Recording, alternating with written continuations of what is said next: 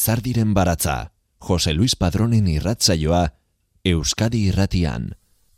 Gabon eta ongietorri Lizardiren baratzaren irrasaio berri honetara. Aragi osto, Juan Ramon Makusok plazaratu duen azken poema bilduma da. Balea zuria argitaletxearekin kaleratu du liburua. Juan Ramon Makuso poetak errezitaldia eman zuen 2008 bateko urriaren emeretzian, Donostiako Koldo Michelena kulturunean. Aragi osto bere liburuko poemetan oinarriturik. Maite López Lasera zitzultzailea poeta eta irakasleak lagundu zion itzaurreaz, Juan Ramon Makusori emanaldi horretan. Han izan ginen gu, eta gaur, irakurraldi ura ekartzen dugu baratzera. Makusoren obra berria, idazlearen bakardade intimotik irakurlearen bakardade intimora bidaia da. Gaurkoan, entzule bezala kingo diogu bide horri bidaia ona izan.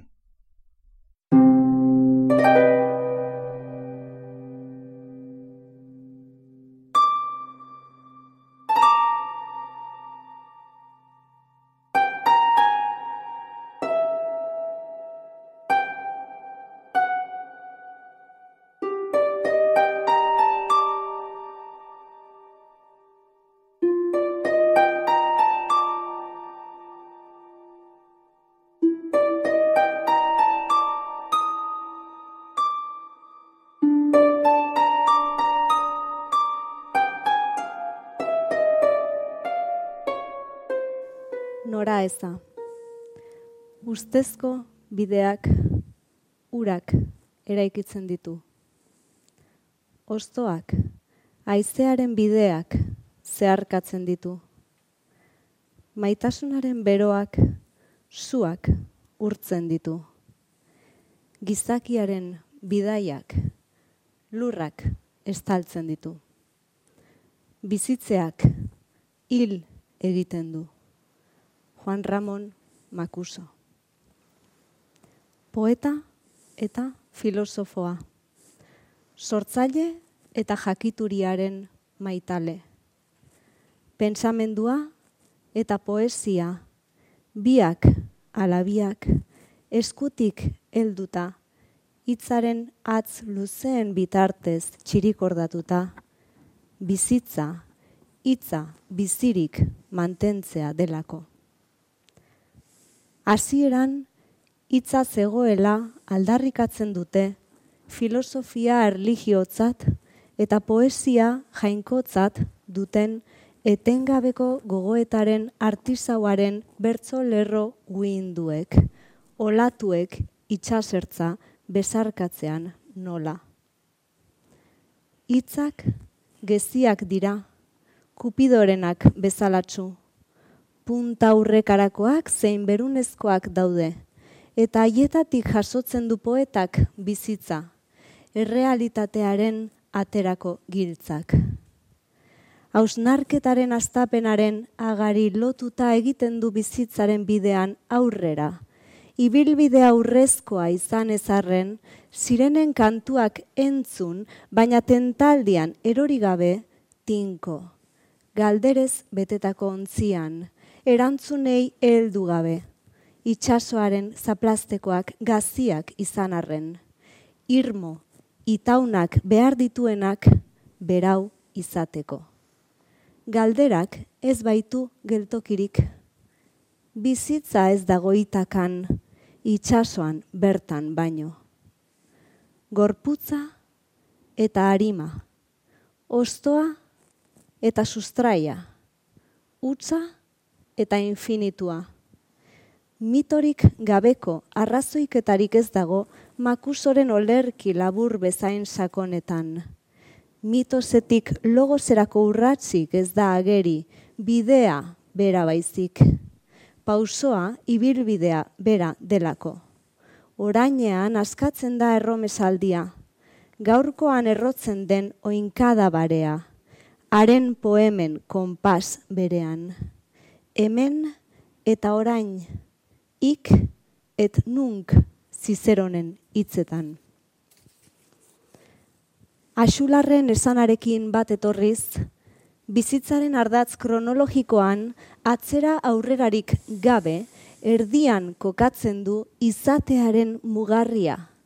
Ez iraganean, ez da etorkizunean ere, orainaldian baizik. Platonen aitzuloaren alegoriaren taupadak entzun daitezke bestalde, gure poetaren bertsoen atze oialean. Mundu sentikorra eta mundu ulergarriaren izateak batzen ditu. Zentzumena eta ezaguera baitira, poemak margotzeko erabiltzen dituen paletako bi kolore nagusi. Mundura etortzeaz bat, ibilean bidea egiten ari garela gogorarazten du hasieratik makusoren poesiak.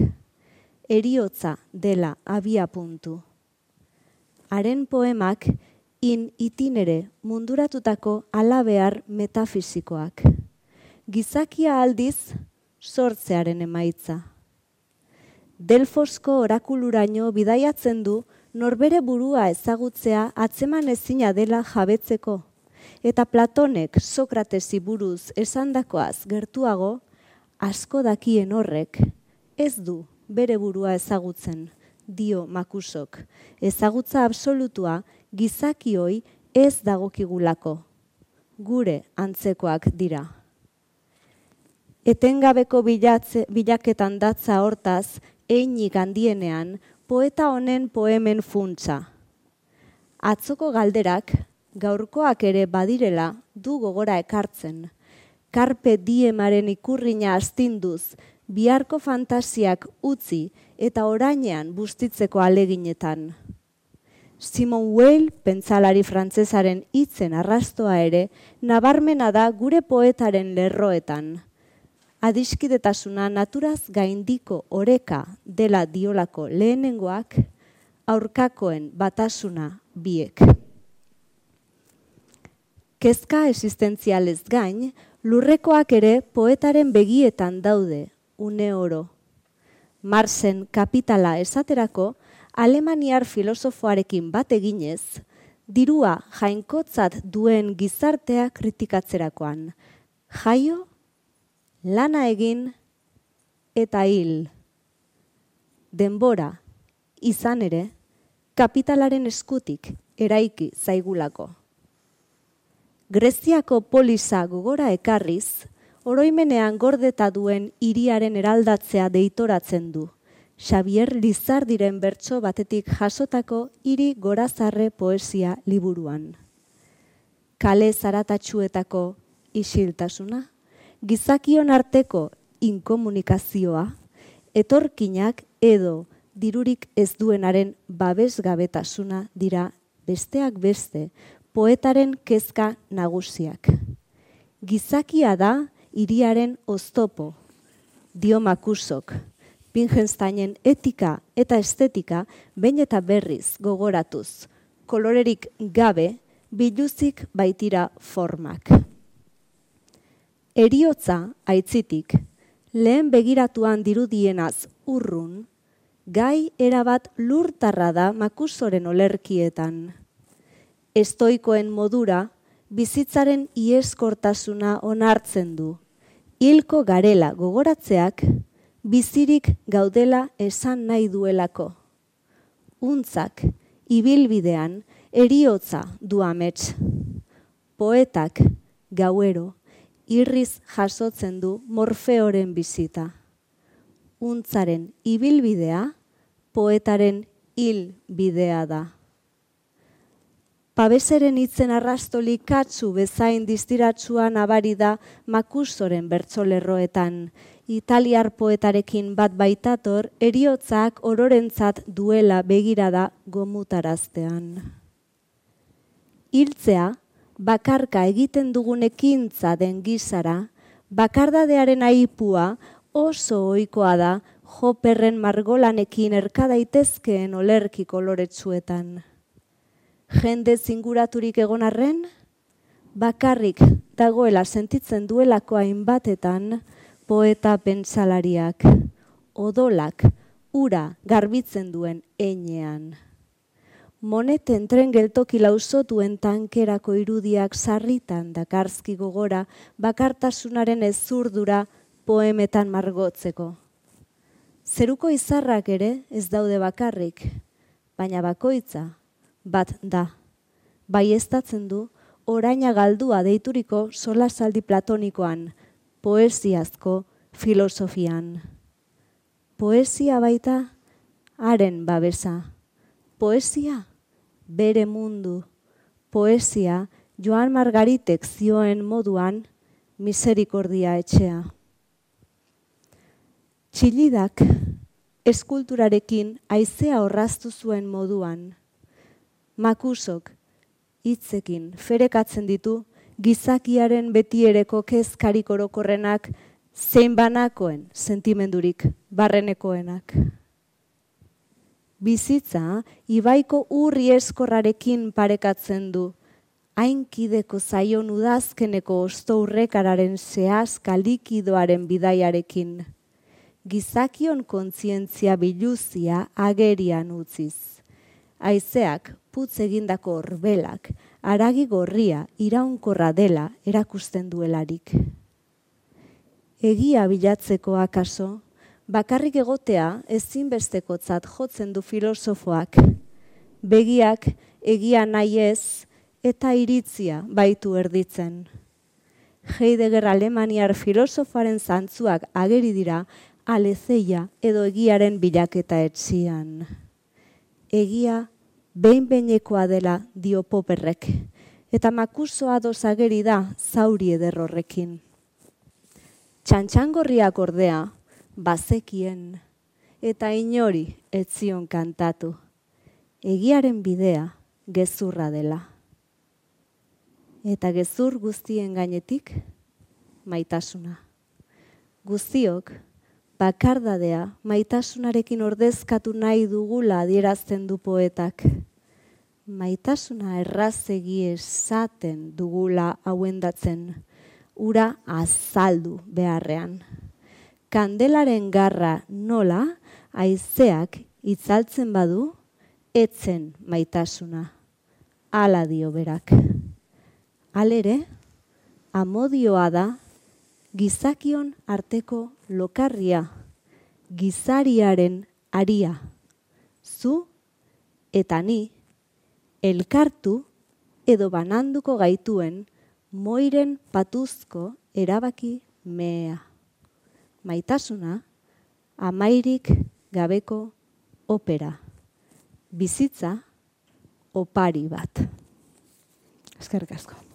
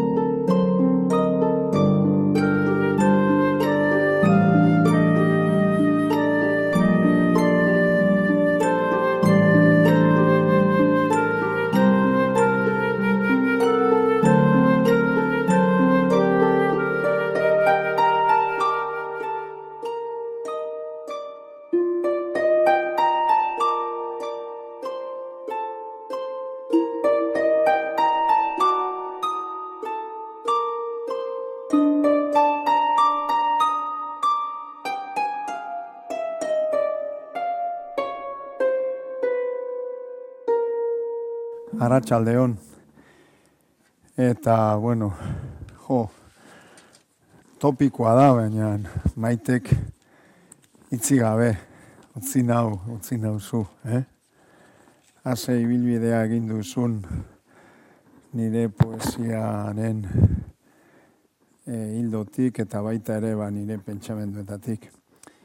Bueno, eh, eskerrik asko poetika bezalako ekitaldiak antolatzeagatik eta gomidatzeagatik hemen egotera eta nire azkeneko liburua haragi osto, ba, hemen lehenengo aldila da, aurrez aurre, aurkeztuko dudala, prentxaurrekotik kanpo, prentxaurrekoan, ba, besterik gabe izan zen, ba, albistea eta barbino gaur ja, poemak kalean jada ez dira neriak, eta horregatik, ba, placer bat zuekin, ba, konpartitzea. Aragi ostok hiru atal ditu eta hasiko naiz lehenengo atalaren e, ba, poemak irakurtzen. E, oinazia ari batean bildu. Denbora oro beti presente badago, denbora oro da irredimiblea. Tomas Elioten aipua. Zelulak beste bat izan nahi du. Urrepeletan eraiki etorkizuneko bizitza. Odolarekin bat egin. Larrua zalarekin jolastu eta beste begirada bat urratu. Irriminez, oroitzen, Espainetan lokartzeko. Bihar ezin hartu neguko itzal bero grisa zure eskuen lastana indar berrituko da, musikaz jantzia. Ezin sentimenduak esan, arnazaren atxa, bihotzaren taupada argitzen den aldian, ibilbideari lotzen zaio, urrats pausatua goizean, garrasiarekin batera.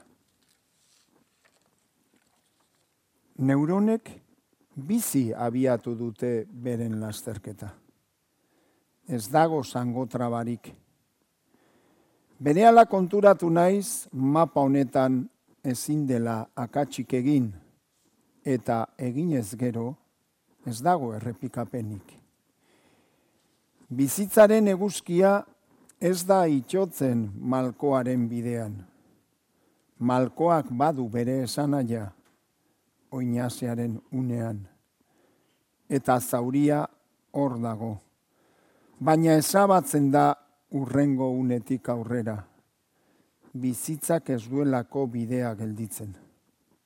Begiak, hasieran, lausotu egiten dira. Irribarrea ukitu bitartean. Eta Espainiak bero uzten du masaila goizeko hotzaren agurrean. Lehen minutuetan munduaren begiak ditut zo. Hene begira da, une honetan ezinezkoa egiten zait, beltza da. Baina entzumenaren deia lagungarritzat dut munduan. Mailu bat dantzat ari zait bihotzean. Gela ez da urtzen begiradarekin. Areagotu eginda haren gogortasuna ez daki zer hormetan zintzilikatuko den bizitza. Eta hala eta guztiz ere, bidea egin behar arratxean. Eguneroko gaua dut beti ene amaieraren erdigune. Eta goizaldea ametsaren errealitate. Gure bizitzaren espazioa eriotzaren denboran agortzen da. Ez duzu eskuan bizitzaren botoia, baina bizitza zeure esku dago. Eskatu ez duzun opari bat da, begien aurrean, hor, airean, itxoiten, maitasun eskaera bat balitz bezala.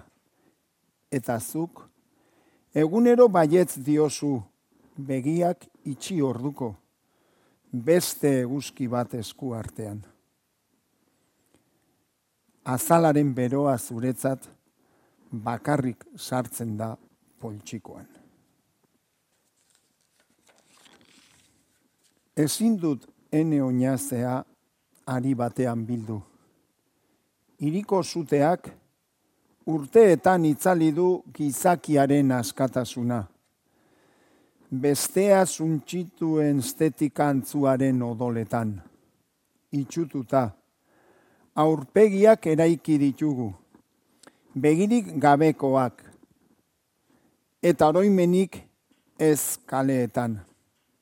Galdu da gaur biharko gizakia.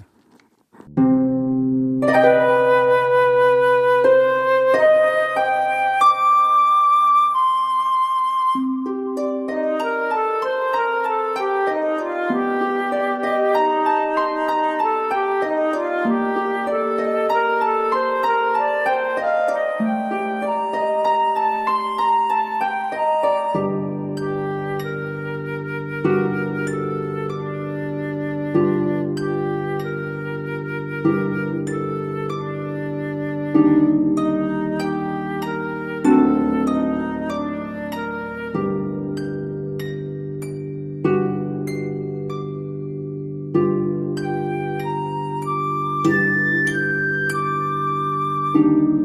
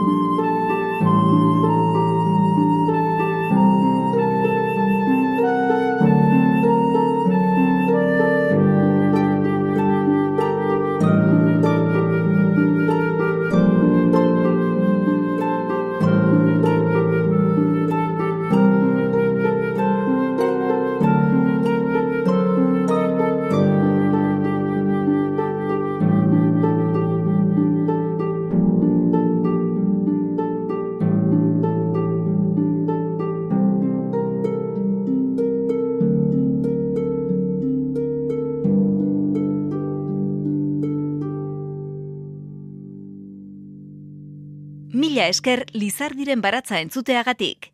Irratsaio guztiak dituzu entzungai EITB naieran atarian. Juan Ramon Makusoren errezitaldia entzuten ari gara. Aragi osto, bere azken liburuko poemetan oinarriturik. 2000 eta hogeita bateko urriaren emeretzian, Donostiako Koldo Mitxelena kulturunean egin genuen grabazioan.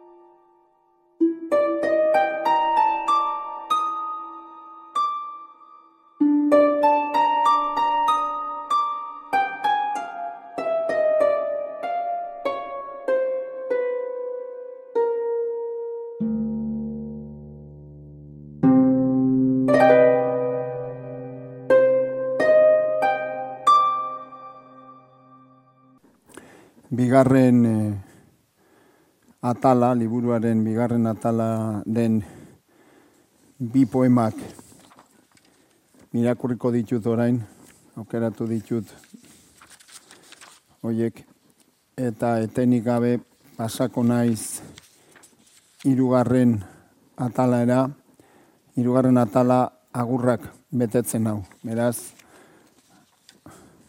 orain bigarren atalaren bi poemabek irakurriko ditut. Ibai ertzetik noa zure begiradarekin, eskuek badute urteen epeltasuna, eta begiratu nauzu. Hene Espainetan otzikarak pauso bat eman du. Badakit hau amaitzen ari dela. Hene eskuak denboran zimurtzen. Ezin dut barneratu zure utxak nola erailduen giza kontzientzia. Ideiak argiak eta bereiziak baitira.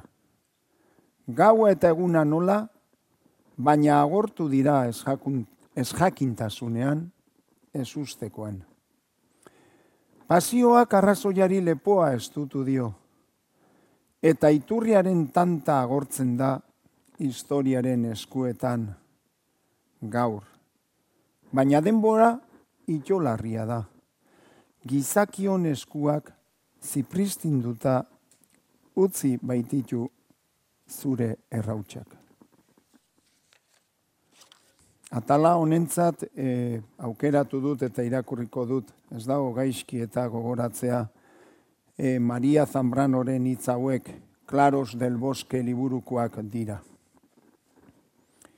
Y todavía más en los escasos claros de la historia, el pensar filosófico y el poético han creído que tenían que aventurarse a dar forma, determinación, a lo que se agita en lo indeterminado. Volver la mirada hacia el pensar del albor griego, al apeiron, lo indeterminado de donde la justicia del ser destaca todas las cosas que son, que son por ahora, se entiende. Ezin da iragana ezabatu, ez eta ahaztu ere. Ilketak ez du sinonimorik. Itzainearen bizitza zulo baten metafora da, amai ezina. Galderak ez du geltokirik. Traktoreak ez du aurraren amaren bihotza goldean sartuko. Putzu gorri batek lausotu du gizatasuna eta ahots gardena mikrorik gabe utzi du. Publiko egingo dut, lotxe ematen zian, minio, bueno, hemen poesia bakardadean idazten da, irakurri ere bakardadean idazten da, eta hau, poema hau, oso oso bakardean idatzitako poema da. Eta Imanol Larzabal gogoan idatzi nuen. Denboraren bihotzak arnazten duen eitza, isiltasuna geldiaraziz badoa aizearen urratsa, badoa udazkeneko beste osto bat urratuz. Eta badu begiradat ur jario bat, maitasun inezkoraren irria zapaldu duen unean. Eskuak intzatuta datoz.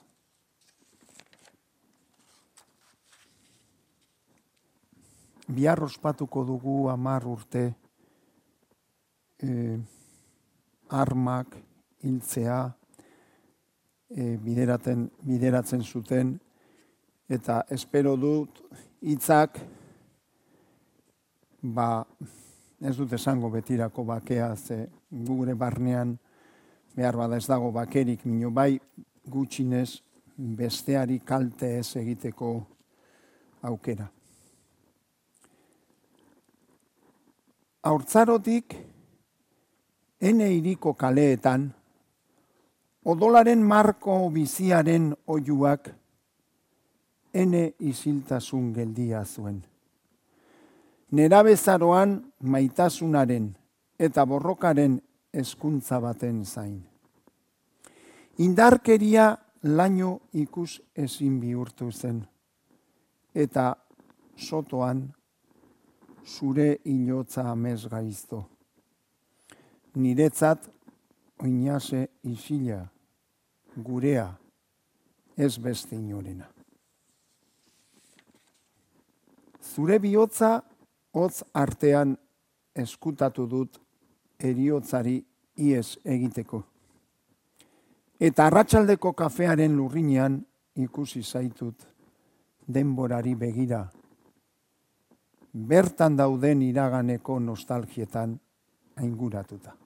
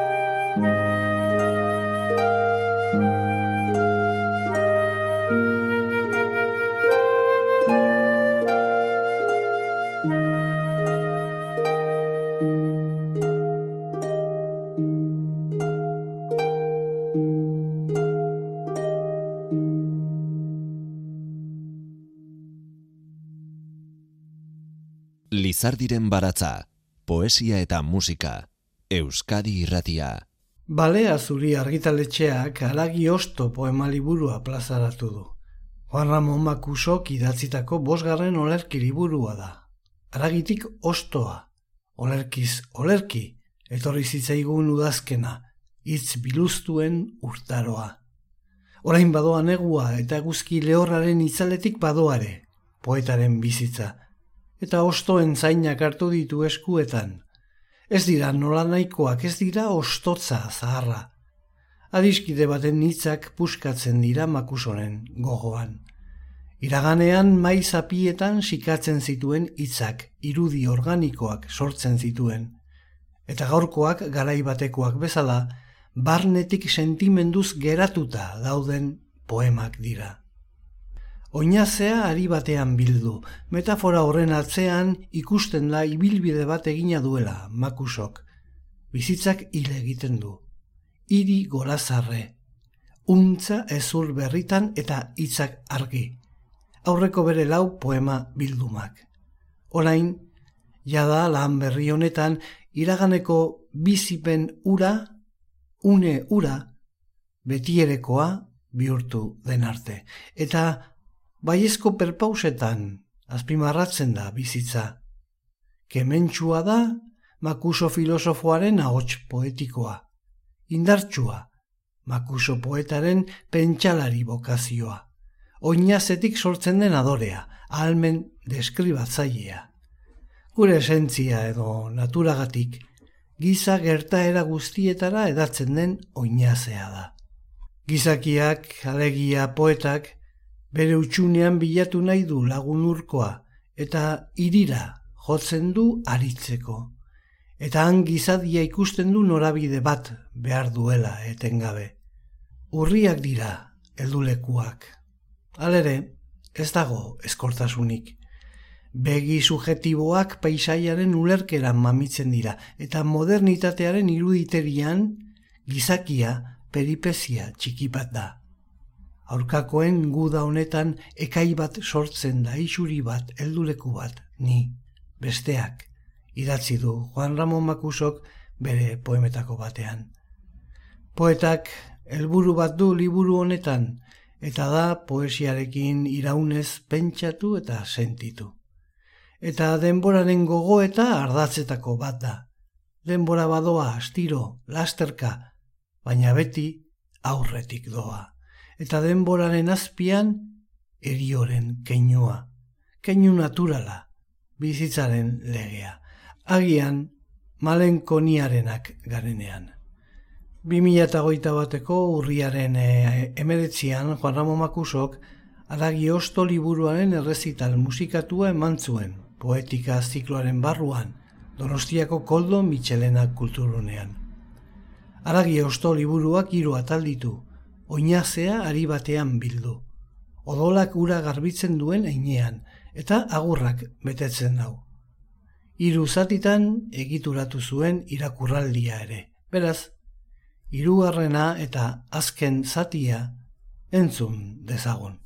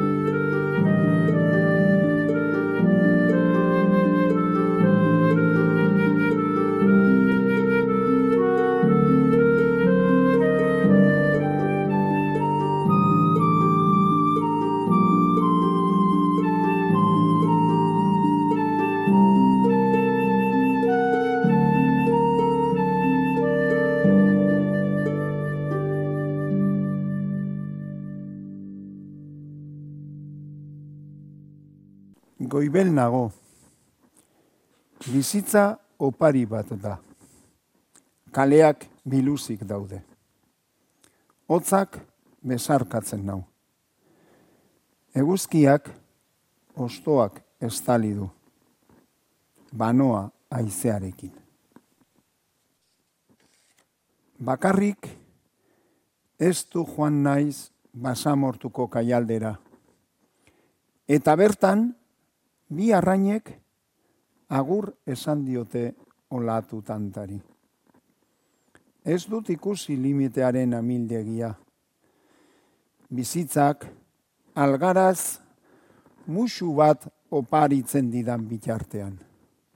Bai, bizitza atzean geratzen ari da.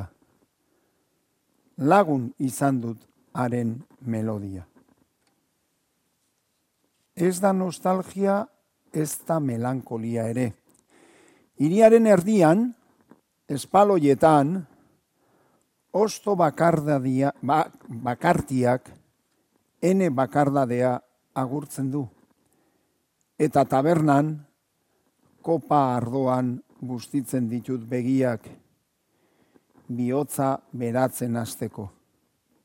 Eta bitartean, antzerkiko azken txaloak, amaieraren hasiera iragarri dute. Ilunabarraren ezpala inargian gorde da eta gizona etxeratu nekearen nekez oe bakartian sexua eskutatzeko. Hori izanik bere errealitatearen ezkutuko lotxa. Uneak, isilaldiak, mai gainean dut ardo botila, beiran ezin da islatu maitasun agortua. Egon gelan, atxeden lekua du zofaren bizkar minduak. Oroimenaren galdera, non zaude? Urrutiko ez dula gambaran ez da gauez eskutatzen. Biaramuna maigabean, eskaileretatik jaisten ikusten zaitut. Bihar ere elkar ikusiko dugu iluna barraren itzalean. Eta amaitzeko nola ez, bueno, liburua nik e, bukatu nuen 2000 emeretzi bai bere osotasunean gero egon dira horrazketak eta maieran ba balea zuriak eskaini didan ba edizio lan aparta. Eta ez dut esango jolas moduan, ze seri jo hartu nuen eta poema honen idazketa, joan den gabonetan ene lagunei, Felipe, Pello eta Aritzi, aidetasunaren izenean eta poema honek bakarrik darama izenburua eta hain zuzen haidetasunari. Adizkidetasuna dago literaturaren ardoan. Bizitzaren kristalean posa izlatzen da, naiz eta euriaren tantekin maitasuna ahuldu egiten den ez dago ahonzturarik minean, kanpaiak jotzen du, eta zuaitzak urtzen ari dira. Ez duzuen egarrik egingo, bezarkatuko zaituzte nire poesiak, eta baleak arnasa hartuko du.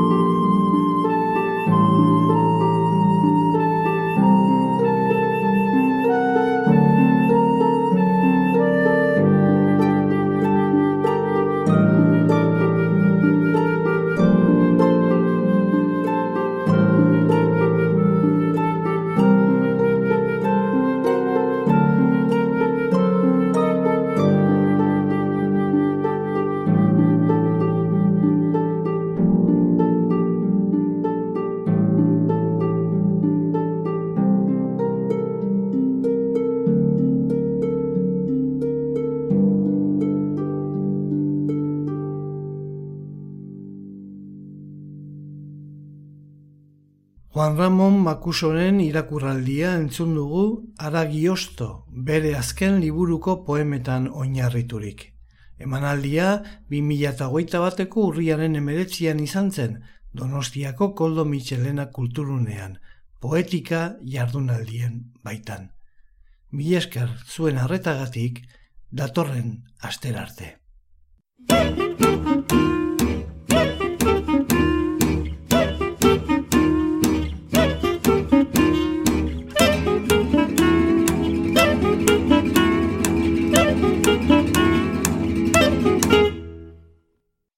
Lizardiren baratza Euskadi Irratian Jose Luis Padrón